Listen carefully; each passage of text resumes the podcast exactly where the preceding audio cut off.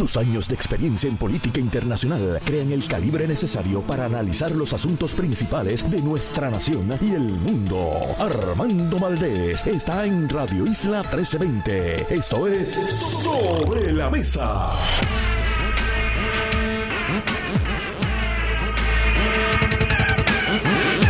Buenos días Puerto Rico, soy Armando Valdés, usted escucha Sobre la Mesa por Radio Isla 1320. Hoy en Sobre la Mesa, Gloria Ruiz Cuilan, periodista de El Nuevo Día, se sienta a la mesa, con ella hablamos sobre el quehacer político de la última semana. Ángel Matos y José Pichi Torres Zamora, el primero del Partido Popular Democrático, el segundo del Partido Nuevo Progresista. Ambos representantes a la Cámara estarán con nosotros en nuestro panel de todos los jueves aquí en Sobre la Mesa. Además, Johnny Rullán psicólogo, pero además fundador de Somos Más, un grupo con propósitos y visión política, pero no con la intención de postular candidatos a puestos electivos. Él estará con nosotros para hablar sobre esta nueva agrupación y la directora de Antígona Frente al Mar, Isabel Ramos, estará con nosotros aquí en el último segmento de Sobre la Mesa. Todo eso y por supuesto, como todos los días, el mejor análisis de todos los temas para hoy, 9 de marzo del 2023 son las 8 y 7 minutos de la mañana.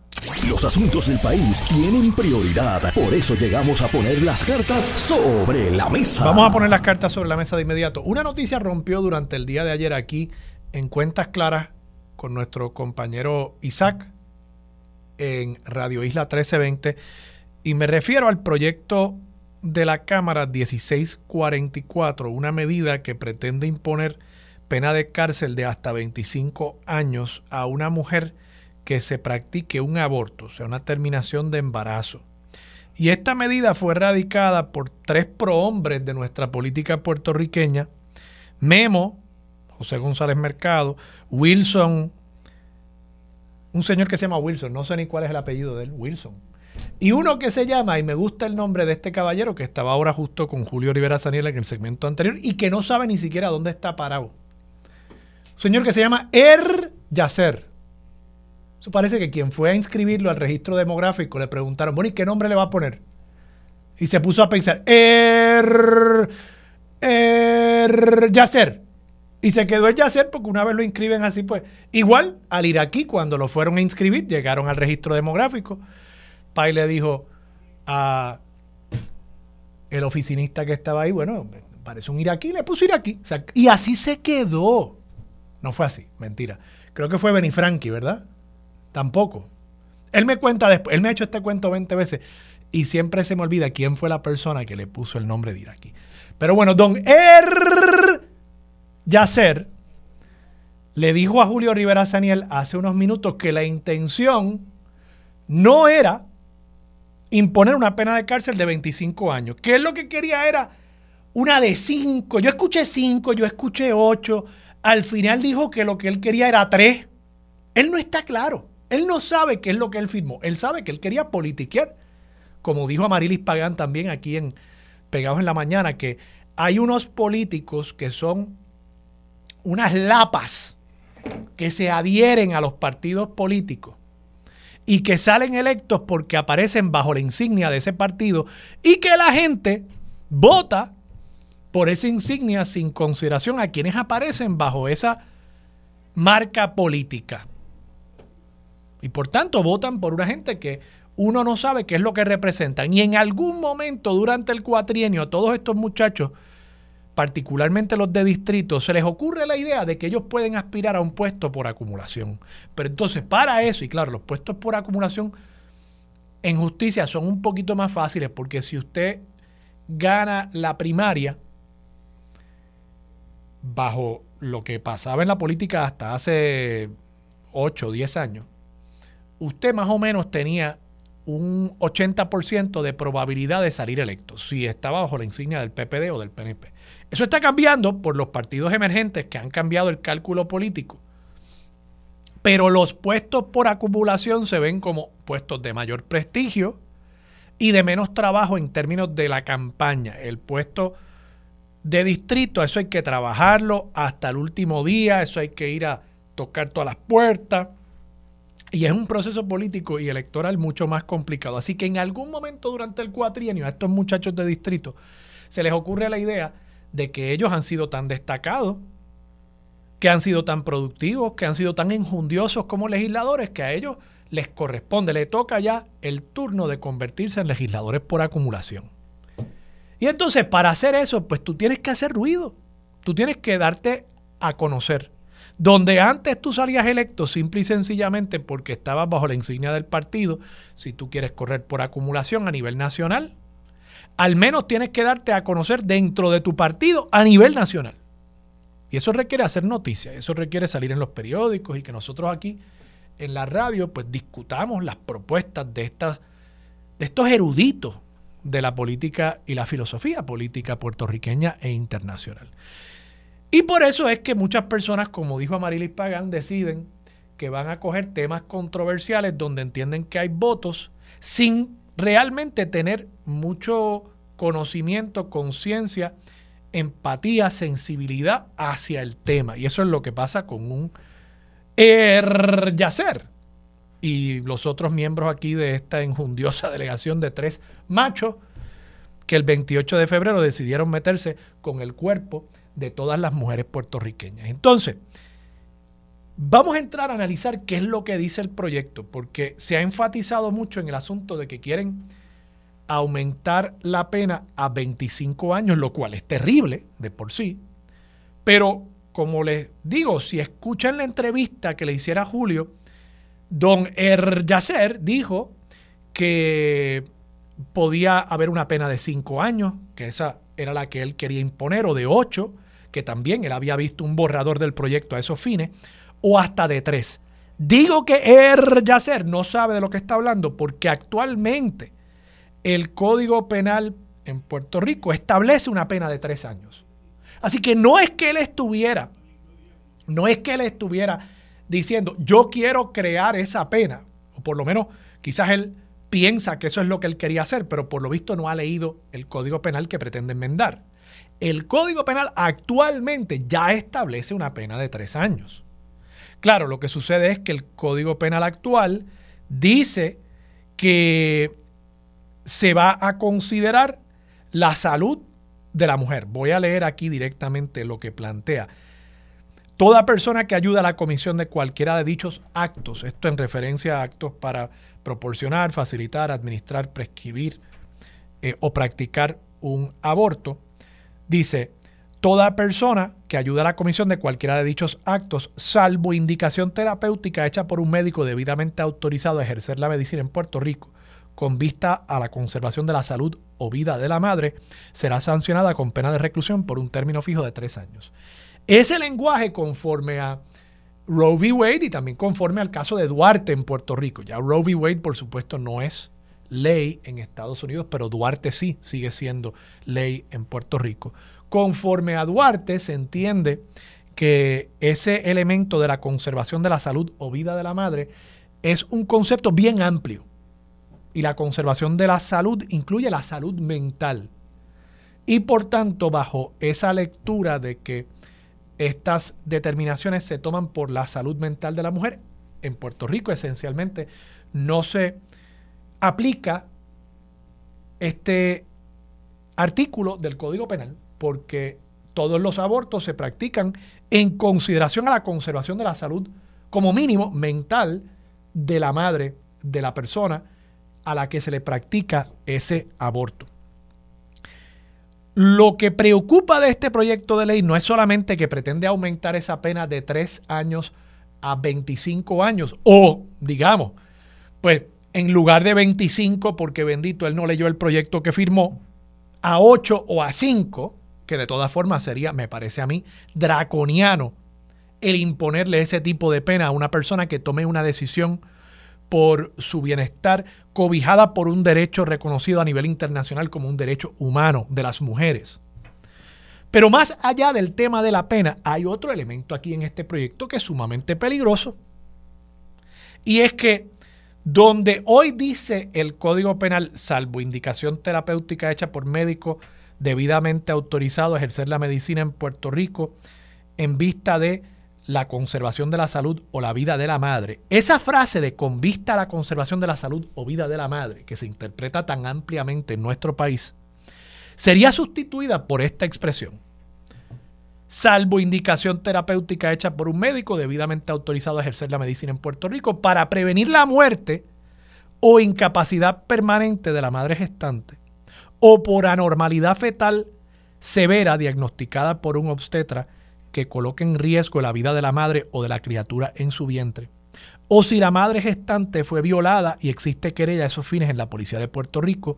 Y en este último supuesto el aborto se realiza dentro de las primeras tres, perdonen, diez semanas de gestación de la criatura. O sea, que estos machos, entre ellos Eryacer, están diciendo que si su hija su madre, su esposa, la persona que sea, cualquier mujer o persona gestante en Puerto Rico, está embarazada producto de una violación, una agresión sexual, y esa persona no se entera del embarazo, de ese estado de gestación, hasta después de la décima semana, esa persona ya perdió su derecho conforme al lenguaje que está en este proyecto de ley perdería su derecho a practicarse una terminación de embarazo para concluir, o por lo menos tratar de terminar, con ese acto violento que le fue impuesto a la mujer.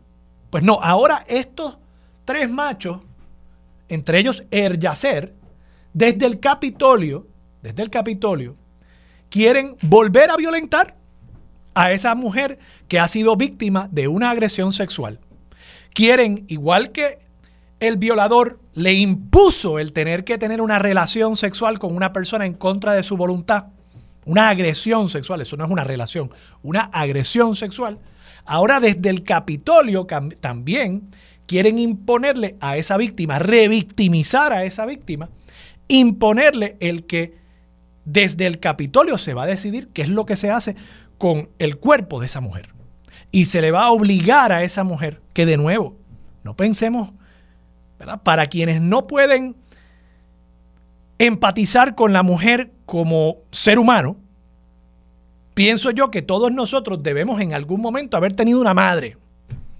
Pienso, no sé. Quizás hay algunos hombres por ahí que creen que salieron por obra y gracia del Espíritu Santo, no sé, y, que nacieron de la tierra. No sé. Pero pienso que para ustedes que quizás no puedan empatizar con la mujer como ser humano, pues piense que una mujer le dio vida a usted, su madre.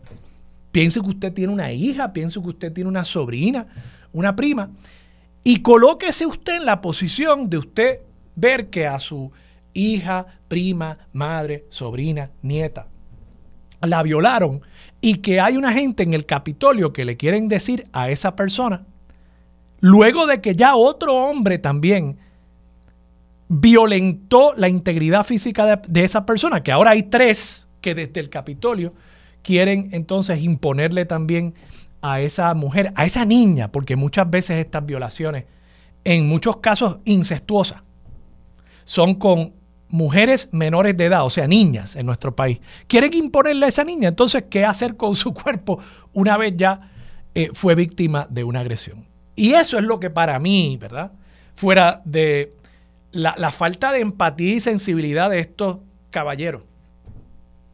De decir, no, no, tres años no es suficiente, aquí hay que subir esa pena a 25 o vamos a decir que bendito, se equivocaron porque no leyeron el proyecto bien, a 5 o a 8 más allá de la falta de sensibilidad en cuanto a el castigo que ellos entienden que es correcto en esta circunstancia, está también este elemento de querer reducir las excepciones que existen hoy, que son amplísimas para poder practicarse un aborto en Puerto Rico, reducir esas excepciones para incluso limitarle a una mujer que haya sido víctima de una agresión sexual su capacidad de decidir sobre su cuerpo en un momento en el que está además atravesando el trauma de haber sido agredida sexualmente. Yo realmente tengo que denunciar esto y los trogloditas los ayatolas que pretenden desde el Capitolio imponer este tipo de normativa punitiva, restrictiva, draconiana contra la mujer puertorriqueña. Y, claro, el que haya sido esto revelado lamentablemente en el Día Internacional de la Mujer Trabajadora solo añade a la injuria, añade al insulto y como he tratado de hacer con el privilegio que me otorga esta estación de hablarles a ustedes por estos micrófonos, continuaré denunciando a quienes quieren imponerle a la mujer puertorriqueña su visión, a quienes quieren continuar victimizando a la mujer puertorriqueña. Trato de poner mi granito de arena. Vamos a la pausa. Regresamos con Gloria Ruiz Cuilag y mucho más de Sobre la Mesa por Radio Isla 1320. Más de 25 años activa en el campo de las comunicaciones, adentrándose en temas profundos de política y gobierno. Su norte es hacer periodismo justo y de altura. A esta hora se une a la mesa la periodista Gloria Ruiz Quilan. Regresamos, soy Armando Valdés, usted escucha sobre la mesa por Radio Isla 1320 y cuando yo sea grande yo quiero ser tan cool como Gloria Ruiz Quilan, a quien le hemos hecho esa introducción con rock and roll y todo y, y es porque se lo merece. Yo no me lo merezco, yo no soy así de cool. Gloria, buenos días, ¿cómo estás? Buenos días para ti y para todos los radioescuchas. Gloria, vamos a entrar en materia y poner la cartas sobre la mesa. Eh, el Partido Popular Democrático, yo he notado sotoboche una discusión acerca de cambios que se han estado dando al interior del equipo electoral. Eh, particularmente, por lo visto, una persona perdió confianza, una persona que tenía eh, mucha experiencia y que diversos sectores han reconocido la experiencia de este, de este caballero en, la gestión electoral. E, estos cambios apuntan allá el comienzo del proceso de transición y de salida de, de José Luis Dalmao. ¿Qué está detrás de todo esto? Yo no creo que sea por la salida de José Luis Dalmao. Fíjate que todavía él está en la presidencia y eh, aparentemente esta salida de, específicamente eh, de quien fuera el subdirector de operaciones electorales, Daniel J. González, eh, pues tiene su aval porque no hemos escuchado nada distinto del presidente del partido respecto a esta salida eh, esta persona es un experto no solamente en el andamiaje electoral, específicamente el montaje de eventos electorales. Recordemos que esto requiere de un proceso que comúnmente o coloquialmente se le llama la machina, ese montaje de maletines, de colocar papeletas, de todo lo que va adentro. Esta persona era una experta es, es un experto y sobre todo en el manejo de las máquinas de escrutinio electrónico, que cobra bastante importancia de cara a las elecciones de 2024, porque recordemos que el próximo año el gobierno es finalmente el dueño de esas más de 6.000 máquinas de escrutinio electrónico que adquirió ya hace algún tiempo y que ha utilizado en diversos eventos electorales y está por verse eh, el mantenimiento, la licencia de ese equipo y con la salida de esta persona pues veremos quién asume esa responsabilidad. González, eh, en el, eh, representando al Partido Popular Democrático, él es el experto en ese tema y ahora queda en la comisión otra persona que sería su equivalente, que es Julio Bonet, en representación del Partido Progresista. Pero sabemos que hasta el mismo Bonet reconocía los quilates y el peritaje de este joven que fue sacado de esa posición. Y entonces, realmente al final del día, ¿has podido averiguar qué es lo que produce esta pérdida de confianza por parte del presidente o el comisionado electoral? Pues sí, eh, lo que dio pie a esto es que este joven es conocido en la Comisión Estatal de Elecciones por ser eh, un joven ético, inquebrantable y responsable. Pero uno pensaría que eso sería razón para mantenerlo, Gloria. Lo que pasa es que al comisionado del PPD eh, entiende que fue una situación insalvable, fue el adjetivo que utilizó, el que el joven eh, hubiese denunciado que los preparativos para la Asamblea General que llevó a cabo el Partido Popular Democrático el pasado 26 de febrero eh, no eran los correctos, eh, fueron apresurados y eran irregulares. Además Pero ¿y a, quién le, a quién le hizo esas advertencias? Porque yo digo, yo no vi que eso trascendiera en los medios de comunicación. Se lo dijo a través de los canales internos a personal del partido. A todas luces fue a nivel interno y desembocó la frustración de este joven desembocó con que el día del evento, el domingo 26 de febrero, cuando le tocaba autorizar una de las boletas para que una de las personas votase en esa, en esa asamblea, la molestia fue tal que en vez de escribir su nombre, escribió Luis Muñoz Marín. Eh, al parecer el caer en oídos sordos toda su, todo su malestar, todas sus denuncias y reconociendo que conoce el proceso electoral, pues desembocó su, su, su malestar de esa forma y esto no le gustó ni al comisionado electoral del PPD ni al comisionado electoral alterno, que entendieron que esta era una situación insalvable e incluso el comisionado llegó a decir, eh, yo no soy abogada, que esto era una, un delito en cualquier evento electoral porque había falsificado su, una firma, había firmado por una persona que no le correspondía eh, y que era un delito. Yo no lo sé, no soy abogada. O sea que ahora quieren hasta procesarlo por haber hecho la denuncia. No creo que lo van a procesar, más bien es una imputación, a mí me parece de marca mayor, eh, y una forma también de justificar la salida de, González. pero evidentemente, digo, eh, eh, la persona que te haya dicho eso... y Lo dijo el comisionado. Pues es un disparate, es un disparate porque evidentemente aquí no había, ¿verdad? Los delitos, particularmente uno de falsificación, como lo que él está planteando, requieren una intención y la intención aquí, evidentemente, no era decir que había votado Luis Muñoz Marín, ¿verdad? O que Luis Muñoz Marín mismo había regresado de su entierro en Barranquitas a autorizar esa papeleta, ¿verdad? Eh, aquí era, la intención era denunciar algo que él veía como antiético. Eso no es un delito, por el amor de Dios. O sea, es un disparate. Pero bueno, el punto es que me hay sorprende. Que reconocer, disculpa, hay que reconocer también que este joven en el, escrutinio del 2020 tuvo la valentía y la osadía de rebelarse contra Francisco Rosado Colomer, el presidente de la Comisión Estatal de Elecciones, al punto de escribirle una carta bastante extensa en la que le exigía la salida del entonces director del proceso de escrutinio, Ferdinand Ocasio, luego de que en ese entonces quien fuera el comisionado electoral del PNP, Héctor Joaquín Sánchez, tomara el micrófono y exhortara a los funcionarios de la colectividad a mantenerse combativos en las mesas de escrutinio, lo que provocó, si tú recordarás en aquel entonces, una reyerta. Este joven es uno eh, que cuando ve las cosas mal, las denuncia. Sí, sí, sí. Oye, y es que, por eso te digo, cuando tú me dices al principio, bueno, es que el problema es que él es reconocido como una persona ética. Pues chica, tú sabes, yo, yo pienso, yo pienso que eh, eso no debería ser razón para que una persona se le pierda la confianza. Por el contrario, y máxime, por eso te hice la pregunta. Vamos a decir que es una persona ética, pero es un bocón como yo. Y, y dice las cosas en la radio y publica cartas y columnas en el periódico El Nuevo Día, ¿verdad?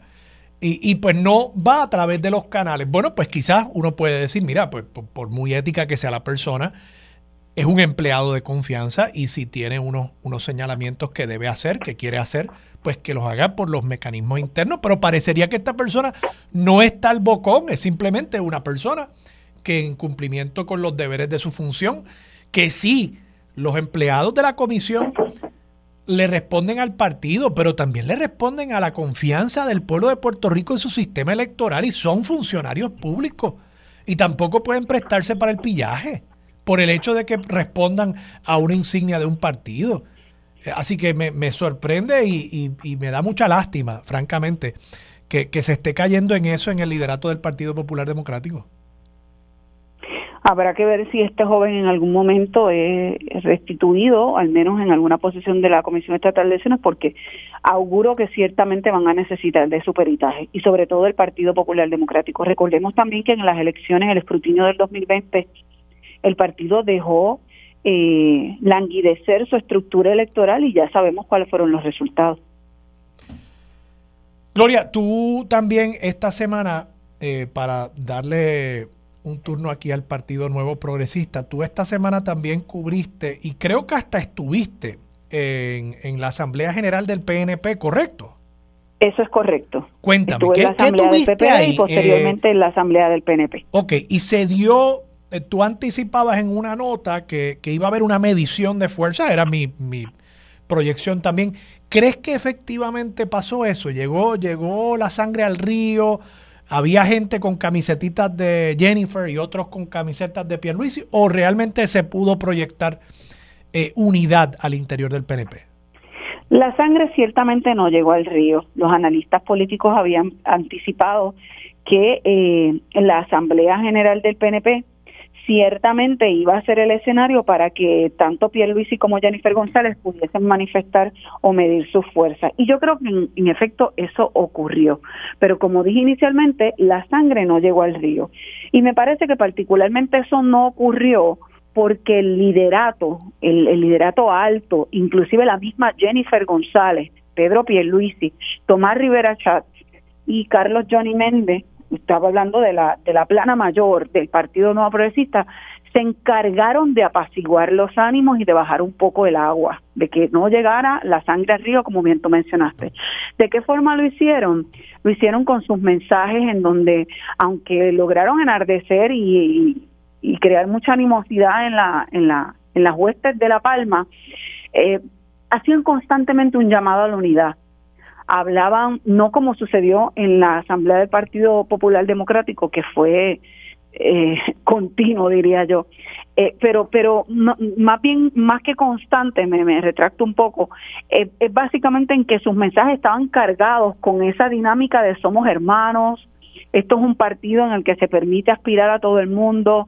Eh, el norte no es que nosotros nos estemos tirando aquí. Ese, ese tipo de cosas, pues provocaba que, que bajara un poco la, la tensión que se sentía en el ambiente. Pero, ciertamente, el gobernador Pedro Pierluisi, presidente de la colectividad, aprovechó el, que, el, el hecho de que ocupa esa posición entró a la asamblea como si fuese un campeón de boxeo, entre la multitud brincando, yo no sé si pudiste ver las imágenes, pero Pierluisi estaba brincando. Lo, lo vi, lo vi a la entrada.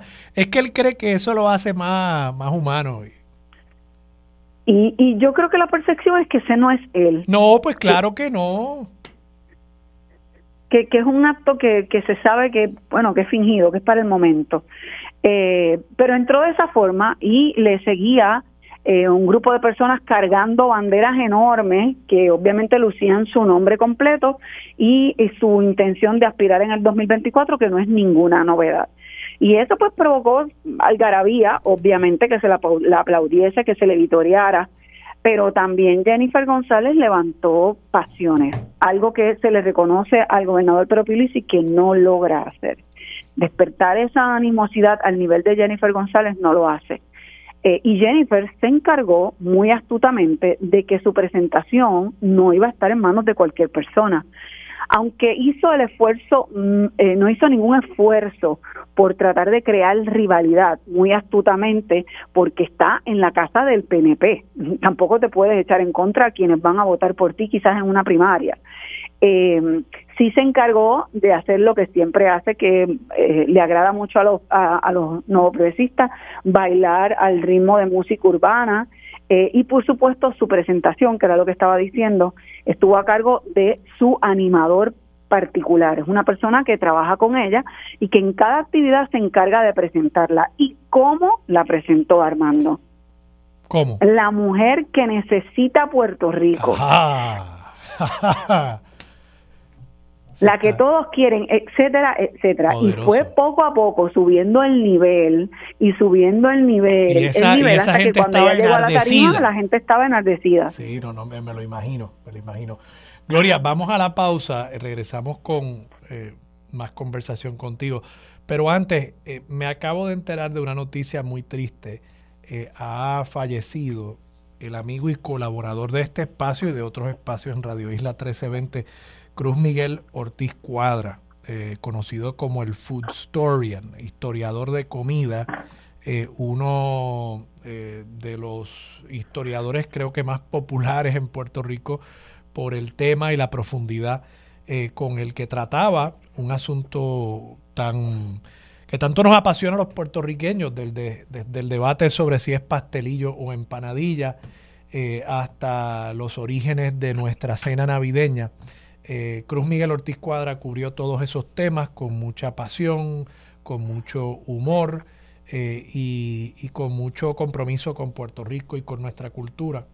Y ciertamente su fallecimiento me entristece a él y a su familia y a todos los amigos y conocidos de él un abrazo solidario. Vamos a la pausa, regresamos con más de Sobre la Mesa por Radio Isla. Regresamos, soy Armando Valdés, usted escucha Sobre la Mesa por Radio Isla 1320. Seguimos hablando con Gloria Ruiz Cuilan del periódico El Nuevo Día. Gloria, eh, otro de los temas que tú has estado tocando en varias de tus notas es lo que está pasando con la Junta de Supervisión Fiscal. Y parecería, y te pido que me eh, valides o corrijas en cuanto a mi apreciación, parecería que desde la llegada de este nuevo director ejecutivo, Roberto eh, Mujica, parecería que la Junta ha vuelto a ser un poco más agresiva. Y veo, por ejemplo, solo notas tuyas que has publicado en las últimas semanas eh, ante la Junta de Supervisión Fiscal las preocupaciones de los alcaldes respecto al fondo de equiparación. Está, por supuesto, el tema de la reforma laboral. Y justo hoy publicas una nota donde la Junta de Supervisión Fiscal advierte sobre la nueva ley que concede alzas salariales a los fiscales, que más allá de los aumentos a los fiscales, está provocando un efecto en cadena, un efecto dominó donde ahora también los jueces están solicitando aumentos salariales porque de pronto un fiscal que litiga ante un juez superior se gana más que ese juez. Y entonces, pues, natural, ¿no? Que los jueces también eh, reclamen un aumento salarial. Eh, ¿Coincides con mi apreciación de que la Junta ha vuelto a, a una etapa de mayor actividad y mayor confrontación frente a las prioridades fiscales del gobierno? Yo no estoy tan segura si este ente a cargo de las finanzas de, Puerto Rico eh, volvió a esa dinámica de confrontación con el gobierno o es más bien que Mujica, como bien tú mencionas, eh, quien asumió recientemente la, dirección, heredó todos estos casos, porque yo creo que el, el, asunto de la reforma laboral estaba ya ante la jurisdicción de la Junta antes de que él llegara y esto del fondo de equiparación también es un asunto vetusto para la Junta de Supervisión Fiscal. Y de hecho, el gobernador se ha expresado, e incluso los alcaldes y los miembros de los gremios que los representan, eh, pensando que la llegada de este señor eh, pues representa un nuevo ámbito, es un nuevo aire para la relación, entiéndase, gobierno estatal, municipal y la Junta de Supervisión Fiscal. El gobernador incluso lo ha verbalizado así como que este señor, por, por su trasfondo, por venir de, de Nueva York y de un estado y demás, eh, pues debe conocer mucho más cuál es la dinámica que se da entre un gobierno central, municipal, etcétera, y, y sobre todo porque tiene un bagaje puertorriqueño. Yo no recuerdo si es su padre o su madre, eh, que son puertorriqueños, así que todo eso le dan como un nuevo aspecto. Lo cierto es que la dinámica de la Junta en términos de cuáles han sido sus posturas no ha variado. La Junta rechazó lo que es el fondo de equiparación, un pote de dinero para ayudar a los municipios. Eh, eso no ha surgido nada nuevo y recordemos que ese fondo muere en el 2024. Eh, el gobierno muy astutamente plasmó un fondo de servicios esenciales, hasta el nombre ha sido astuto, porque ¿quién le puede decir que no es un servicio esencial? Habrá que ver si la Junta de Supervisión Fiscal avala ese nuevo pote de dinero para los municipios, pero los alcaldes están cabildeando fuertemente. Igualmente ha sido política pública de la Junta de Supervisión Fiscal el que el no dar paso a que los municipios estén exentos de aportar a la tarjeta de salud del gobierno. El gobierno nuevamente está insistiendo en lo mismo. Eh, el gobernador sencillamente entiende que los municipios son una extensión del gobierno central y, y, que no tienen por qué pagar por esto y que se les debe dar la mano. Eh, quedan ahora por verse qué va a hacer con esta nueva ley que le daría un alza salarial a los fiscales, a los procuradores de menores, de familias y demás, pero ha sido consistente la Junta en determinar si tú no me demuestras, entiéndase gobierno, que tienes el dinero para sustentar estos nuevos proyectos o las ideas que tú propones, sencillamente no van. Y tiene, ha sido exitoso en el Tribunal Federal en lograr anulaciones de leyes Eh, la más reciente, la reforma laboral, pero recordarás también que en el 2019 logró anular una que simía a los municipios de la aportación al, al plan de salud del gobierno y el llamado PayGo. Y eso no ha revivido hasta el momento. Sí, sí, sí, sí. Eh, y, sobre el tema de la reforma laboral, Gloria, eh, el, el, gobierno ha dicho, ha dado una razón para justificar el por qué optaron por no incluir un estudio fiscal, un estudio de impacto fiscal con, con, con la contestación a esta solicitud que hiciera la, la Junta? Te voy a contestar primero con la respuesta que dio el gobernador, la cita directa del gobernador a su salida precisamente de la Asamblea General del PNP eh, a la que yo asistí. Y dijo lo siguiente, bueno, ahora los abogados me tienen que asesorar en cuanto a una posible apelación. Yo me veo inclinado a apelar por los méritos del asunto. Ahora bien, respondiendo a tu pregunta, previamente, cuando la Junta llevó esto al Tribunal Federal, el gobernador dijo que lo que estaba pidiendo la Junta era imposible, que no podía existir un estudio sobre un estatuto que es nuevo y que así va a quedar demostrado en el tribunal. Pues no, el tribunal no creyó esa postura del gobierno, sino que entendía que a pesar de que era una ley nueva, tenías que presentar los argumentos o el estudio que sustentara que era viable. Pero, yo no creo que ese estudio nunca existió. Si hay toda una industria de economistas en Puerto Rico que, que se dedican a hacer ese tipo de modelaje. Yo recuerdo que la industria privada, en un momento cuando pidieron la derogación de la ley de cierre, tú tienes que acordarte de esto, Gloria dijeron que ellos tenían estudios económicos de economistas muy reputados que planteaban que eso crearía 50 mil empleos en el sector de comercio al detal en Puerto Rico. Entonces, ¿cómo es posible que el gobierno no tenga la capacidad de hacer esas mismas proyecciones? Yo, yo me da la impresión, no me consta porque no he revisado los documentos ni tampoco el gobernador ha sido preciso en qué presentó al tribunal, pero me da la impresión de que el gobierno no presentó tal escrito. Y recordemos algo que dijo el gobernador en agosto del año pasado, precisamente cuando la Junta lo llevó al tribunal. Eh, entendemos que lo prudente y lo razonable es implantar las enmiendas y ver el comportamiento de nuestra economía ver el comportamiento de nuestra economía. Nuestra economía está sólida y lo que queremos es que siga aumentando la participación laboral, que sigamos viendo un mayor número de empleos y sobre la marcha siempre la legislatura puede retomar el tema. Creo que dejó claro que no no tenían tal estudio. Va a haber una gran dificultad mm. convenciendo al tribunal de que tienen la razón, refiriéndose a la Junta. Básicamente la Junta se escuda de que el gobierno es el que tiene que probar el impacto, que el impacto es positivo.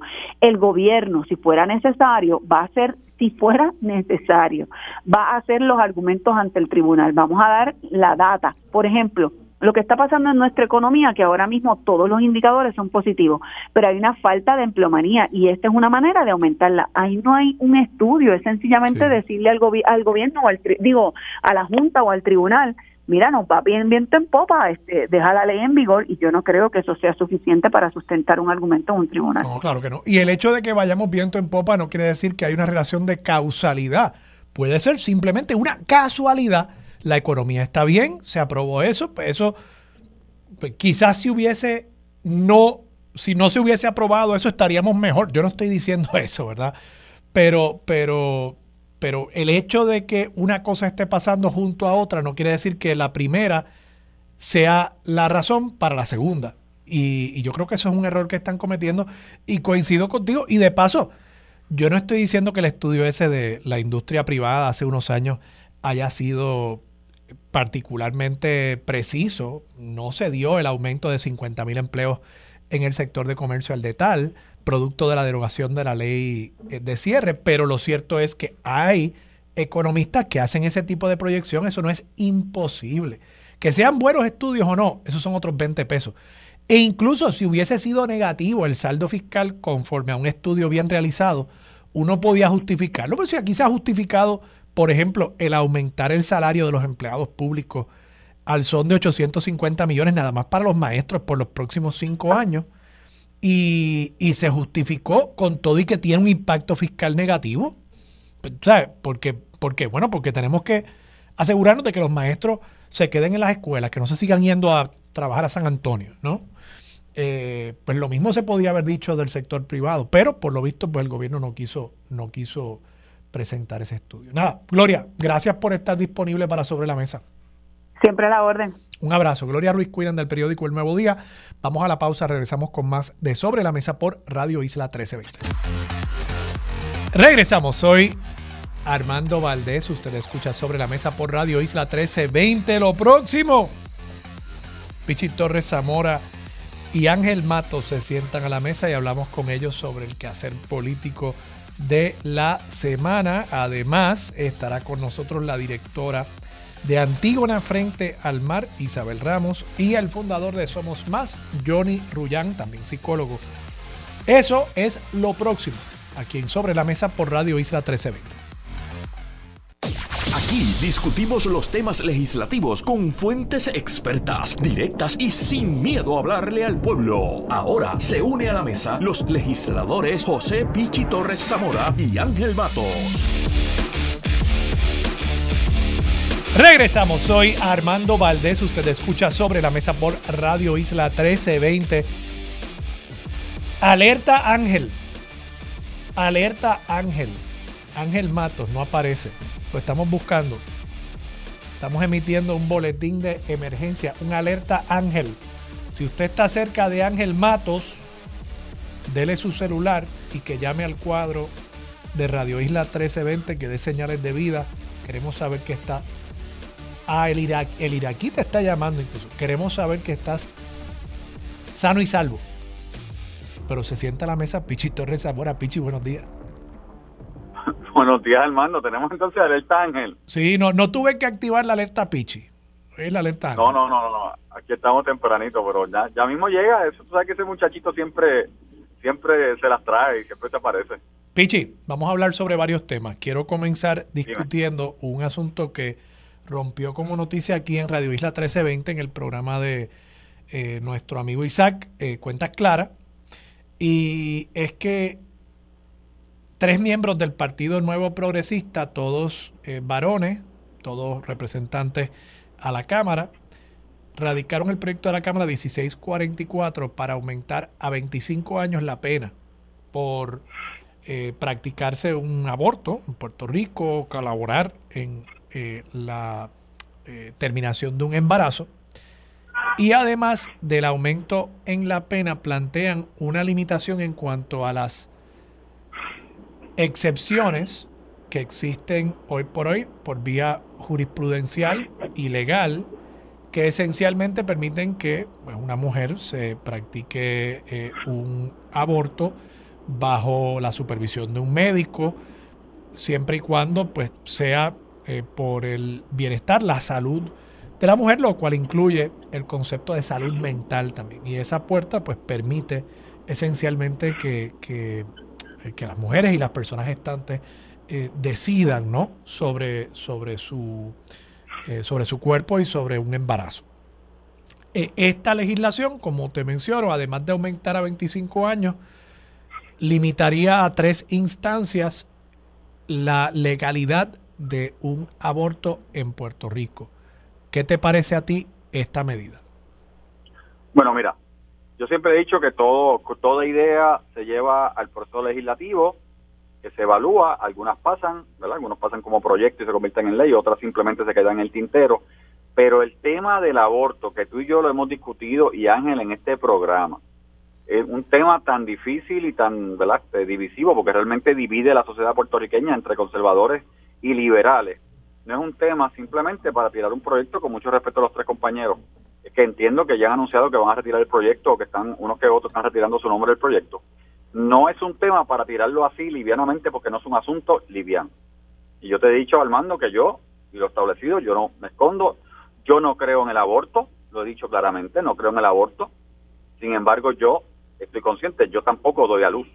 Es la dama la que tiene que decidir y en Puerto Rico, el secretario de Justicia ha dicho claramente, y lo vimos en la pista que tuvimos, que yo estuve presente por la Comisión de los Jurídicos, ha dicho claramente que independientemente se haya derogado el caso eh, de Casey, Parenthood Casey en Estados Unidos, ¿verdad? que le quedaba derecho al aborto, y le haya dejado el Tribunal Supremo de Estados Unidos esa responsabilidad a los estados, tribunal, eh, el secretario de Justicia ha dicho que como la constitución de Puerto Rico tiene unas garantías constitucionales al derecho a la intimidad propia que ya están garantizados en la constitución, él ha entendido que ese derecho de intimidad cobija el aborto para las féminas. Eso está establecido. Y yo creo personalmente que traer, yo vi, y de hecho, y en el Día Internacional de la Mujer, yo vi anoche cómo explotó, obviamente, la noticia, eh, en todos los, ¿verdad? Como ustedes rompen Radio Isla, de repente explota eh, las redes sociales. Y yo lo que le pediría, o sea, hay unos proyectos que se están considerando, hay unas cosas que se están considerando, hay unos debates que están considerando. En noviembre pasado, eh, a pesar de la, la propia comisión, la mayoría de la comisión de los jurídicos en la Cámara decidió no darle paso a los proyectos que estaban corriendo.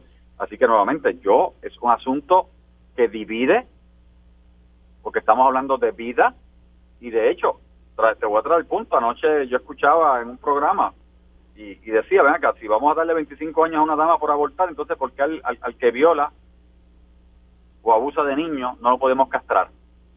¿No parece entonces tan absurdo, verdad? Por duro que suene. Porque una cosa, ¿verdad?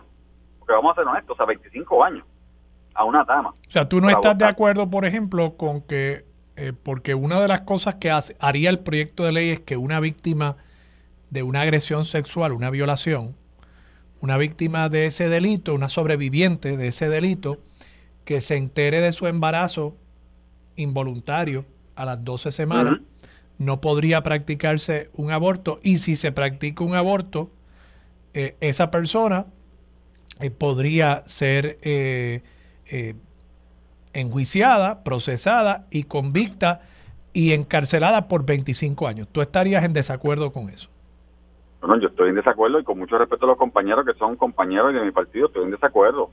Porque tras que si vamos al caso específico de la, de la, de la dama violada, que ya de por sí está pasando por un trauma de una persona que deberían meterla en la cárcel y botar la llave. Es lo que estoy diciendo. También tengo que someter, y si ella decidiera, y es su decisión personal en la que yo no me meto, porque es su decisión, si quedó embarazada es su decisión, y si decidiera abortar es su decisión, y yo estoy en contra del aborto y es su decisión, entonces yo también Estado, Estado, el Estado, voy a poner una penalidad, la voy a pasar por otro trauma y la voy a encarcelar 25 años. Cuando el que debería encarcelar, meterlo y botar la llave es al, al, al, al bacharrán que la, que, la violó. O sea, vamos, o sea, nuevamente, es un tema que divide sociedad. No es un tema para radicar un proyecto por radicarlo, punto. Yo puedo entender porque yo he hablado con pastores. incluso, Pichi, incluso te voy a decir algo. Yo creo que no es tan divisivo como como tú lo estás planteando. Yo creo que probablemente más del 90% de la población puertorriqueña estaría de acuerdo con lo que tú acabas de decir sobre una ah. mujer víctima de violación. Eso no es divisivo, me parece a mí. Puedo estar equivocado, ¿verdad? No, pero espérate, te iba a decir, Armando, y con mucho respeto, ¿verdad? Yo he hablado con pastores, yo he hablado con pastores que me han dicho a mí, a mí, me han dicho, ¿verdad? Me reservo sus nombres, en las conversaciones que tenemos, que con todo y que ellos están en contra del aborto total, obviamente, y los respeto totalmente conservadores. En el caso de violaciones e incestos, ellos pueden y entienden si la dama va a tomar la decisión. Mira lo que te estoy diciendo. Sí, sí, es que, es que de nuevo te digo, cuando uno entra en el detalle, cuando uno entra en casos específicos y cuando uno le pide a las personas, aún los que se oponen, ponte tú en los zapatos del padre de esa persona, o de, eh, ¿verdad? De, esa mujer o de esa persona gestante, eh, ahí de pronto el tema no es tan divisivo nada. Lo que pasa es que quienes lo quieren usar como un balón político, pues, pues como tú empezaste la conversación, pues tú, tú estás en contra en, en teoría, ¿verdad? del, del concepto aborto. Pero cuando vamos a los ejemplos específicos, casos reales de mujeres que han sido o víctimas o sobrevivientes de una agresión o que están enfrentando una complicación de salud terrible. Eh, yo he visto casos incluso de personas que tienen eh, un embarazo de gemelos eh, y, para salvar uno hay que abortar uno. O sea, entonces cuando uno entra en esas complicaciones, pues yo creo que el tema realmente no es tan divisivo nada. Es, es, es, un tema, mira, yo conozco una pareja, me, nuevamente me recuerdo su nombre, una pareja que en un momento eso era de alto riesgo el embarazo, alto riesgo, y en un momento eh, querían tener su bebé porque no habían tenido hijos, lo lograron, y en un momento dado la, la, vida de mamá estaba en juego y, y, tuvieron que poner en juego, de hecho decidieron no abortar, pero fue una decisión de semanas donde vida de mamá está en juego, vida de feto está en juego, ¿qué hacemos? Y se plantea la oportunidad de, ¿verdad? La, la decisión, decidan si quieren abortar o no, porque la vida de mamá está en juego. Ellos decidieron no abortar, con todo lo gracias a Dios también, pero las pasaron bien difíciles. Así que, nuevamente, estas son decisiones de personas. Quiero pasarle el micrófono a Ángel, que, ya por lo visto ha respondido a, la alerta. alerta Ángel llegó. pero ese caso, ese caso que tú mencionas, Pichi, y casos similares también se han cubierto mucho en la prensa internacional. Eh, y incluso hay personas que argumentan que en la medida en que tú puedes posponer la decisión sobre una terminación de embarazo le da más espacio y más tiempo a un equipo médico para poder salvar ese embarazo. Entonces hay personas que de pronto porque en un estado, en Estados Unidos, tienen que tomar una decisión a las 10 semanas, de pronto están terminando un embarazo temprano que posiblemente se pudo haber salvado, se pudo haber con técnicas médicas. Correcto, o con más tiempo. Pero entonces, por el riesgo, por el riesgo que suponía y por no darle más tiempo, entonces terminan el embarazo temprano. Así que por eso es que estas decisiones deben estar en manos de la mujer, de la persona gestante y de su médico o doctora. Esa es mi opinión. Eh, Ángel, buenos días. Buenos días para ti, Armando, para Pichi. Y el alerta Ángel funciona. Me pararon ahí los municipales y me tiraron por una esquina y, yo, y aquí estamos. es que dejé el teléfono en silencio y pues, mijo, ¿qué te puedo decir? Ángel, obviamente estamos hablando del proyecto de la Cámara 1644. ¿Tu parecer?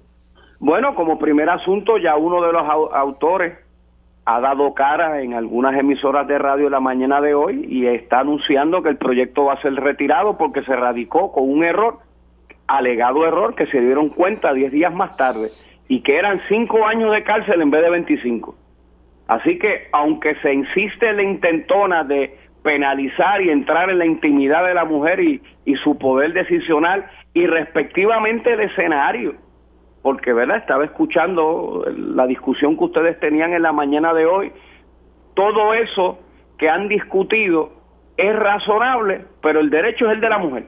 De acuerdo. Punto. Así las cosas, pues mira, eh, conozco los autores, los tres son de una región en donde el proyecto Dignidad le ha costado mucho al distrito de Arecibo, al pueblo de Arecibo, ya mismo quiero abundar de esto.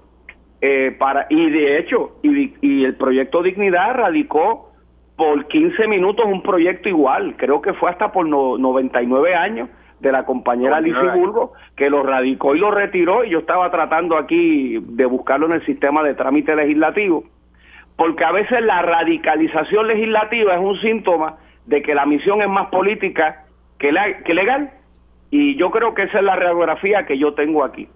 En el 2016, para que tú tengas una idea, eh, los senadores Elizabeth Rosa, hoy y Rubén Soto perdieron con unos márgenes de 16 mil votos ante los senadores de entonces Chayán Martínez y Yoito. En las elecciones del 2020, Elizabeth Rosa gana con 54 mil votos, Rubén Soto entra con 51 votos, pero el proyecto Dignidad en el distrito senatorial costó 16 mil votos.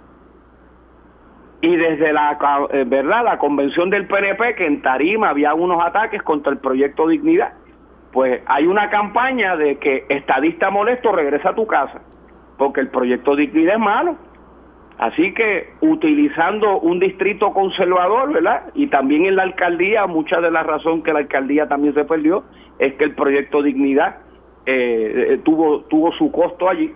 Pues, pues la realidad es que yo creo que esto simplemente es una estrategia arrojada, peligrosa política, pero para el público conservador del distrito de Arecibo, que hay que decir, no con pena, no con enojo, sino aceptando una realidad que hay regiones del país que tienen una construcción político-religiosa más fuerte que en otros lugares.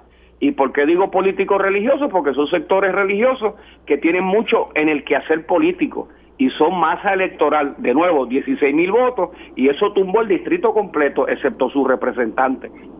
Pues escuchando al compañero hoy y analizando eh, este asunto, mi, mi radiografía es que esto es una maroma más política que otra cosa y misión cumplida. Y vamos a ver si vuelven a radicar corrigiendo el error, que de hecho no tienen que volver a radicar. Eso es una enmienda, si es que el proyecto llegara hasta hasta el punto final del trámite legislativo, pero parece que los autores han decidido pues abortar la medida.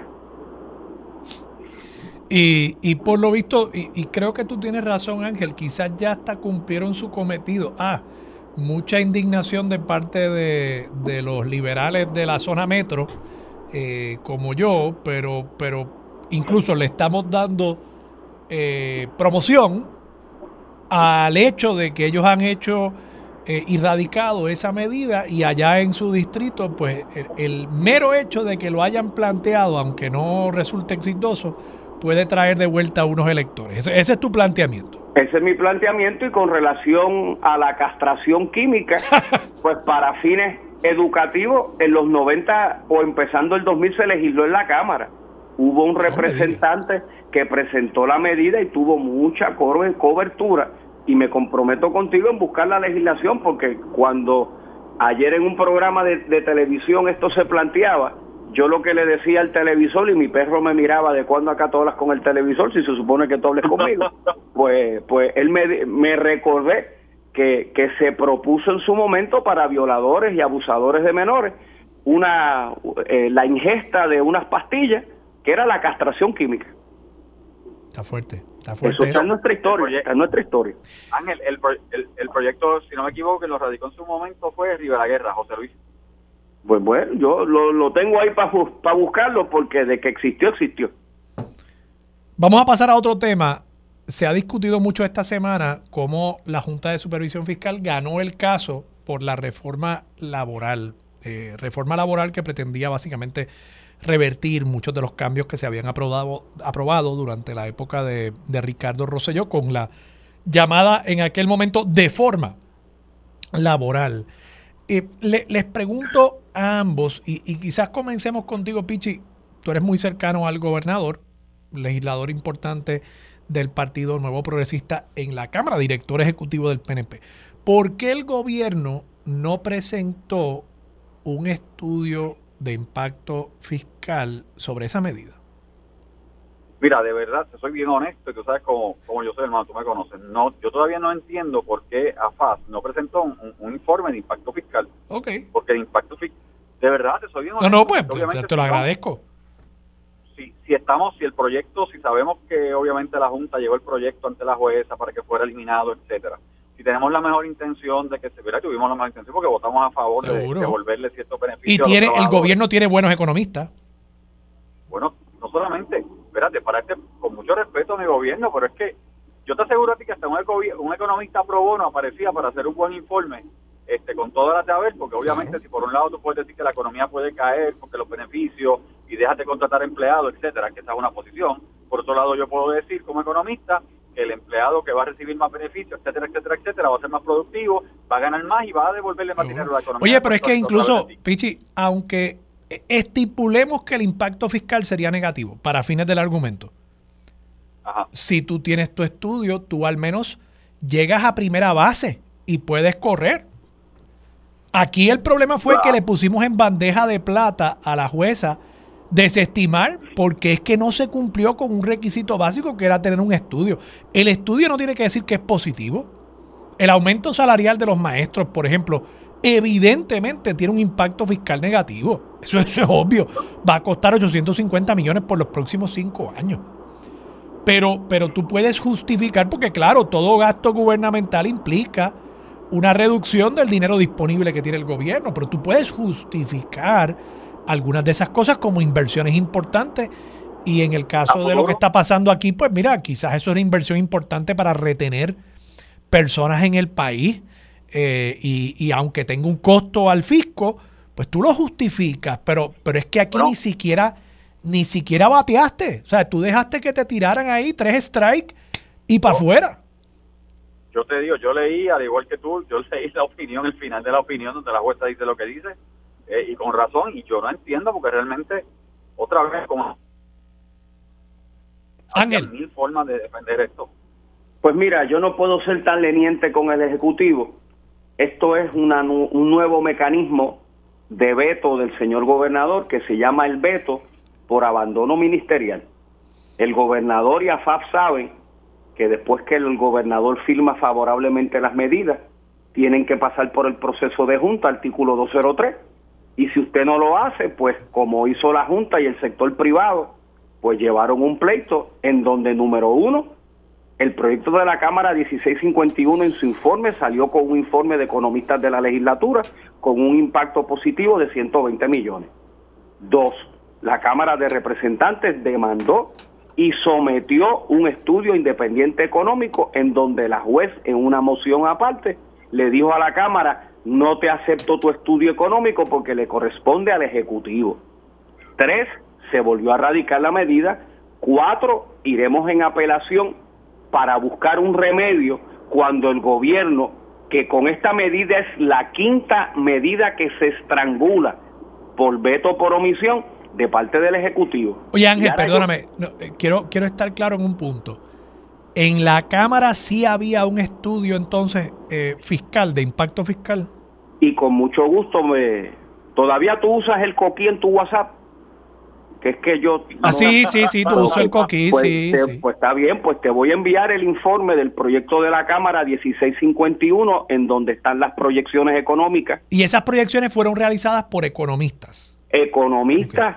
Eh, y, el gobierno no pudo haber, vamos, ante la ausencia de otro informe, el gobierno no podía haber tomado el que ustedes usaron y presentarlo como del Ejecutivo, decir, bueno, pues, pues mira, esto que me entregaron aquí me parece perfectamente válido. Eh, aquí está. Bueno, eso habría que preguntarle a Omar Marrero pero la realidad es que... Digo, porque es mejor que nada, ¿no? Si, si tú no tienes nada... Pero no tan y, solo y el, Y el, y el chamaco eh, al lado tuyo te da las contestaciones al examen. Oye, pues mira, tú sabes, digo, no, no es que sea... ¿verdad? Y, y de nuevo, cuando fuimos al tribunal, se contrató a la firma Advantage Business Consultant e hizo un informe económico independiente con los elementos positivos de la medida, porque ahora yo quiero hablar un minutito, no es mucho, de desarrollo económico. Si tú bajas la permanencia de nueve meses a tres meses y la ley 41 tenía una cláusula que dispone que si a los tres meses tú quieres pedir patrono tres meses más lo podías hacer. Mira, un empleado permanente le fían un carro, le fían una casa, le fían crédito. a un transitorio no. Eh, de 1.400 horas el bono de Navidad, que puede ser el elemento más oneroso, pues se bajó a 700 porque más chavos en la calle más chavos de la economía. Y como esos ejemplos, los acuerdos laborales después de la hora 8, la 10 y la 12, que en la industria de alimentos, en turismo, oye, en el campo de seguridad, que a cada rato el que rompe noche de 10 a 6, a las 6 de la mañana le dicen, tienes que rasparte el 6 a 2 porque no llegó tu reemplazo y que le quieras pagar sencillo, pues había que hacer unos actos de justicia, porque me parece un crimen que tú estés 16 horas trabajando sencillo, punto. Así las cosas, todo eso ha quedado derogado. Al patrono que esté pensando decirle a su empleado, mira, te pagué el bono de Navidad por error, porque la ley estaba tuca, me tienes que devolver eso, no se sorprendan si empiezan renuncias de empleados.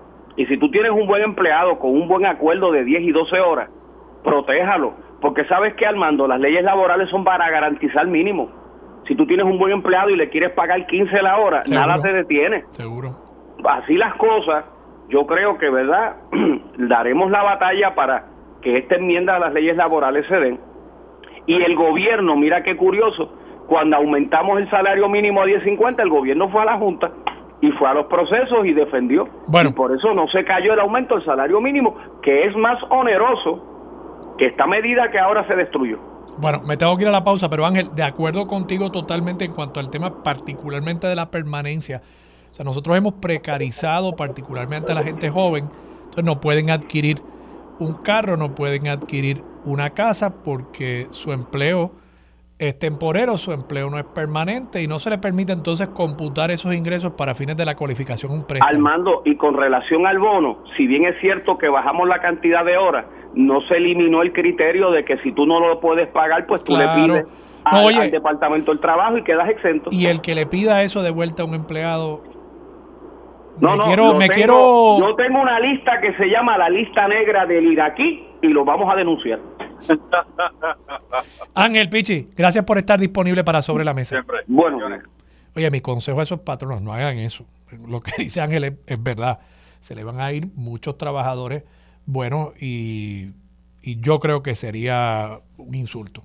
Yo creo que sería un insulto pedirle de vuelta ese dinero a los empleados.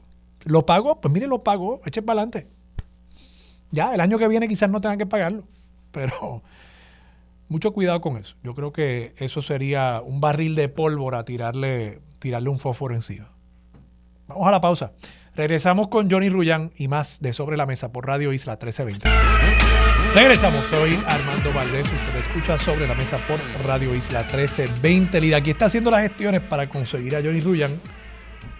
Pero mientras tanto, había una noticia que yo quería comentar con ustedes en el día de hoy y es que se ha publicado información acerca de un análisis que hiciera la Fiscalía Federal y los departamentos de justicia y recursos naturales y ambientales de Puerto Rico sobre lo que estaba sucediendo en el zoológico de Mayagüez. Y una de las cosas que me sorprende de este análisis que se ha realizado es que aquí no se vaya a procesar a nadie. Y lo digo porque recientemente aquí hubo un caso de un residente creo que americano, que en un campo de golf le disparó a un perrito. Y si mi memoria no me falla, ese caso concluyó con la convicción de, este individuo y una pena de cárcel. Y aquí está accediendo con su cabeza, así que presumo que sí, que mi, mi memoria no me falla. Y entonces aquí tenemos un patrón, no solamente un incidente, eso fue un incidente en teoría aislado, no tenemos evidencia de que este individuo haya matado a otras personas. Y de paso, quiero que se entienda, yo no estoy defendiendo a este individuo. Pero me está raro que cuando el Estado determina que ha habido un patrón de comportamiento que ha provocado el sufrimiento y la muerte de decenas, si no cientos de animales en el zoológico propiedad de todo el pueblo de Puerto Rico. O sea, aquí estamos hablando de una responsabilidad colectiva nuestra como sociedad con estos animales. Que entonces se determina que no se va a procesar a nadie. Que eso va a quedar ahí. Voy a leer de la nota que publica hoy el periódico El Nuevo Día, página 4, la firma Richard Colón Vadillo. Dice Stephen Muldrow, no podemos cambiar lo que pasó con los animales que fallecieron. Eso es evidente. A mí me encanta cuando los funcionarios de gobierno empiezan diciendo algo que es tan obvio que es innecesario decirlo. Pero bueno, continúa. Sí, nosotros entendemos que ayudando a los animales que están allí, van a tener una vida mejor. Es justicia, es un resultado para los animales que fallecieron. Pero eh, de nuevo, Stephen Muldrow dijo que no habrá acusaciones contra ninguna persona individual o institución por lo acontecido los pasados años en la institución. Por lo menos eso fue lo que dijo Stephen Muldrow. Yo no sé si el Departamento de Justicia podría, digo, no, yo sé, el, el Departamento de Justicia local podría radicar cargo, ¿verdad? No sé si como parte de este acuerdo que se anunció entre la Fiscalía, Recursos Naturales y Justicia, ambas instancias, tanto la federal como la estatal, decidieron y acordaron no acusar a nadie. Pero el hecho de que los federales hayan decidido no acusar a nadie no significa, a menos que haya un acuerdo, no significa que el Departamento de Justicia, presidido por Domingo Emanueli y que recientemente procesó a un ciudadano por matar a un perrito, que ellos no puedan hacer lo propio con delitos que puedan haberse cometido durante muchísimos años en el zoológico de Mayagüez. Incluso me parece a mí que esto abre la puerta a la posibilidad de que este individuo que fue procesado por asesinar, por matar el perrito, que en su proceso de apelación plantee que ha habido un procesamiento selectivo Porque ¿cómo es posible que a él sí, pero a los funcionarios del Estado que provocaron la muerte y el sufrimiento de estos animalitos, no? Eso es procesamiento selectivo. Yo no estoy diciendo que eso vaya a prosperar, pero ha puesto pesetas a morisqueta que los abogados de este señor están trabajando e incluyendo ese asunto en la apelación. Mire, aquí está lo que el Departamento de Justicia Federal y el Departamento de Justicia Estatal y Recursos Naturales acordaron. Y supongo que incluirán esa cita directamente de don Stephen Muldrow, el jefe de fiscales federales. No podemos cambiar lo que pasó con el perrito Estoy aquí obviamente haciendo unas modificaciones. No podemos cambiar lo que pasó con el perrito. Ayudando a los animales que están allí van a tener una vida mejor. Bueno, pues, quizás él hasta aporte dinero para algún santuario de animales y entonces supongo que en el apelativo tendrán que considerar eso seriamente. O sea, ¿por qué a un ciudadano lo tratan de esta manera y a los funcionarios de gobierno de otra? Quiero entrar en algún detalle en cuanto a las violaciones que se han encontrado en el zoológico.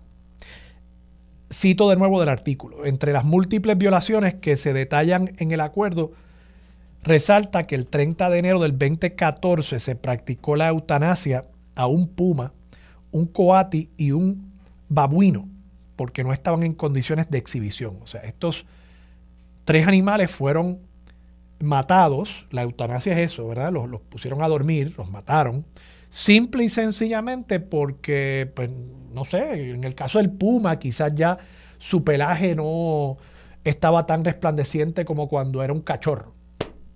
Y pues, por no estar en condiciones de exhibición, han matado a esos tres animalitos. Estas tres especies fueron puestas a dormir con una botella de eutanasia que expiraba en octubre de 2013. O sea, los ponen a dormir en el 2014 con medicamentos que ya habían expirado en el 2013.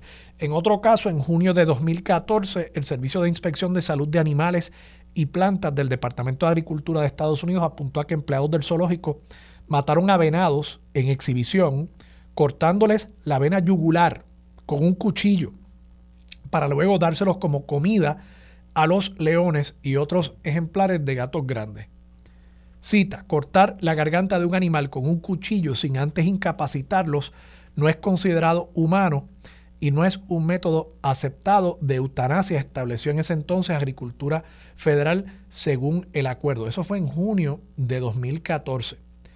En agosto de 2017, las crías recién nacidas de una tigresa fueron movidas por cuidadores del zoológico sin antes notificarles a los veterinarios de turno lo que provocó el posible rechazo de las crías por la madre y la eventual muerte de los tigres cachorros. Y tan reciente como el 27 de febrero de este año, a un puma con cáncer llamado Kimbo también le practicaron la eutanasia, pero la información eh, fue confirmada ayer por la secretaria de Recursos Naturales, Anaís Rodríguez, quien acompañó a Muldrow en la conferencia, al igual que el secretario de Justicia, Domingo Emanueli. De nuevo, estamos hablando de casos donde incluso por el mero hecho de un animal ya no estar en condiciones para exhibición, no es que estuviera sufriendo, no es que tuviera cáncer y ya era eh, más allá de la posibilidad de tratamiento, simplemente porque no podía entretener a los que fueran al zoológico, pues nosotros, eh, nuestros empleados, ¿verdad? Personas que trabajan para nosotros, el pueblo de Puerto Rico, decidieron matar a esos animalitos. Entonces, para justificar lo que es esta determinación, esta determinación respecto a el no procesar, eh, dice, aquí cito a Muldrow de nuevo, estas violaciones abarcaron muchos años y diferentes administraciones que no pudieron garantizar el bienestar de los animales. Fueron problemas institucionales de falta de recursos y capacitación adecuada, no de lado intencional de daño a los animales. De nuevo, yo no veo cómo esto no le aplicaría también al ciudadano que mató al perrito en el campo de golf. No lo estoy defendiendo, simplemente estoy delatando. Estoy usando aquel caso como espejo de este para delatar la hipocresía de esta determinación. Porque yo podría argumentar lo mismo. problemas institucionales. Bueno, que en Puerto Rico hay muchos perros realengo en las calles y se meten en los campos de golf. Falta de recursos y capacitación adecuada. Bueno, alguien en Puerto Rico educó a ese señor que mató al perrito sobre los derechos de los animales. Pues quizás también hubo una falta de capacitación en cuanto al civismo básico y los derechos de los animales con ese señor.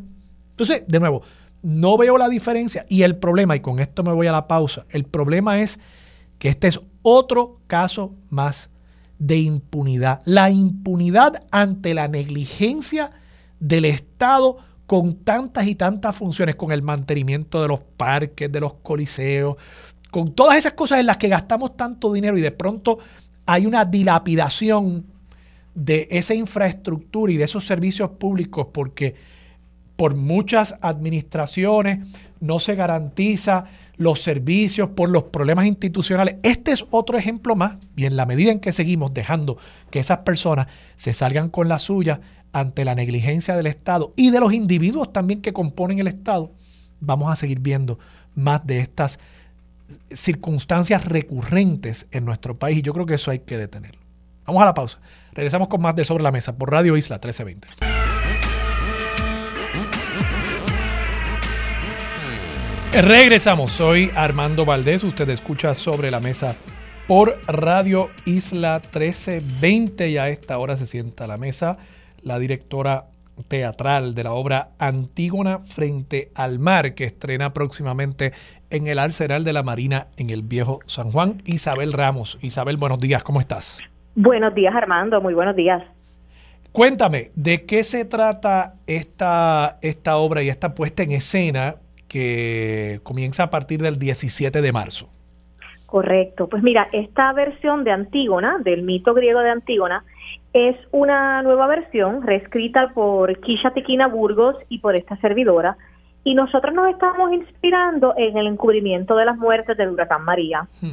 para desarrollar esta, esta reescritura del texto, pues por la razón de que mi, mi propio padre fue una de las víctimas que falleció y hemos querido tratar el tema central de Antígona, del conflicto de, ¿verdad?, de cómo Creón ha prohibido darle sepultura a su hermano pues lo hemos tomado como un punto de partida para crear esta nueva pieza. Sí, Antígona tiene una, una larga historia en el Teatro Universal y han habido muchas adaptaciones. Incluso yo en, la universidad eh, participé de, una puesta en escena de, de eh, Antígona Pérez, la, Pasión según Antígona Pérez de, Luis Rafael claro, Sánchez. de Luis Rafael Sánchez, correcto. Eh, te, te, pregunto, esta tiene la particularidad también, esta puesta en escena, de que va a ser en, un espacio eh, al aire libre, que por supuesto también tiene, tiene una resonancia con, la historia también del teatro clásico de, eh, Grecia, ¿no? Háblanos un poco de ese espacio. Pues mira, sí, nosotros somos una compañía, quizás algunos nos recuerdan por nuestros montajes de Medea Murallada, en El Morro, Sueño de una noche en Vallajá, El laberinto de Zeus, nosotros somos una compañía que nos especializamos en hacer teatro en espacios históricos. Y nosotros tomamos estos espacios como una forma de integrar, o sea, nosotros integramos la puesta al espacio, no es que ponemos una tarima y ya, sino que el montaje está integrado y es una experiencia para el público. Y la idea también es que el público viva estos espacios. El arsenal es un espacio mágico porque da al mar, porque tenemos además, o sea, es un recuerdo de nuestro vestigio colonial. Antígona es un texto político y el arsenal es un espacio precisamente donde se guardaban las municiones y todo el armamento que venía de España. Así que es un texto, es un espacio que además resuena mucho con este texto. Y al público le garantizamos que va a ser una experiencia increíble porque tienen la bahía de San Juan ahí con los cruceros, se ven las estrellas, se siente la brisa, es una propuesta fresca, diferente también vamos a tener venta de bebida y de comida paralelamente, porque nuestra propuesta es eso, que el teatro es una experiencia, que la gente va a vivir una emoción, a integrarse, a tener una, una vivencia colectiva, que como sociedad creo que es bien necesario, estas reflexiones. Te voy a hacer una pregunta un tanto egoísta, un, privilegio personal. Y es que ya yo compré boletos. Antes de que supiera, antes de que supiera que, que, ibas a estar con nosotros hoy en el programa, eh, compré boletos para, el 24 de marzo, creo. Excelente. Hay que llevar silla. No, no, no, no, no. La producción provee todo eso. Está bien, Estos son, esto es un montaje de teatro elaboradísimo, con música en vivo, con un sistema de luces que montamos allí. O sea que la producción provee todo eso. Nosotros hemos creado, como, como tú decías, un anfiteatro griego en este espacio. Un espacio tenemos en una zona tenemos gradas, en otra zona tenemos sillas, el, el público está sentado a tres lados. O sea que no tienen que llevar nada, nosotros proveemos todo.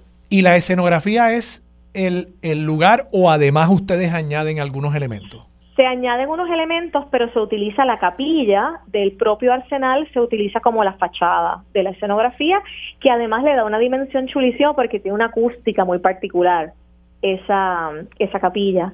Así que se utiliza eso como, ¿verdad? como el lugar a donde se está mirando la puesta en escena. Actores, eh, ¿quiénes están en la obra? Pues mira, Kisha Tiquina Burgos, que es una actriz muy reconocida, de hecho también como guionista, ella es la, una de las guionistas de, de San Juan, más allá de las murallas y de antes de que cante el gallo, ella hace el personaje de Antígona, Julio Ramos es Creón, Taimi Reyes hace de la madre, Orlando Rodríguez hace del guardia, Viviana Torres Mestey, Jan Dark, eh, Anushka Medina y Eric Yamil Cruz, son las memorias, que es nuestra reinterpretación del coro griego, y luego Anushka Medina hace de Ismene también, y Eric Yamil también hace de Héctor, el novio de Antígona. ¿A partir de qué fecha son las presentaciones y cómo las personas pueden eh, acceder a más información y además comprar boletos? Claro que sí, mira, los boletos están disponibles en PR Tickets, ustedes pueden entrar online, PR Tickets, 200 me cogiste con el teléfono, déjame verificarlo, PR Tickets, y entonces... Yo lo tengo aquí, 2007110. Gracias, muchas gracias. 2007110. PR Tickets, correcto, y entonces em, pueden entrar a, nuestra, a nuestras redes sociales, Agora Teatro PR, ahí van a encontrar más información. Agora Teatro PR, estamos en Instagram y en Facebook.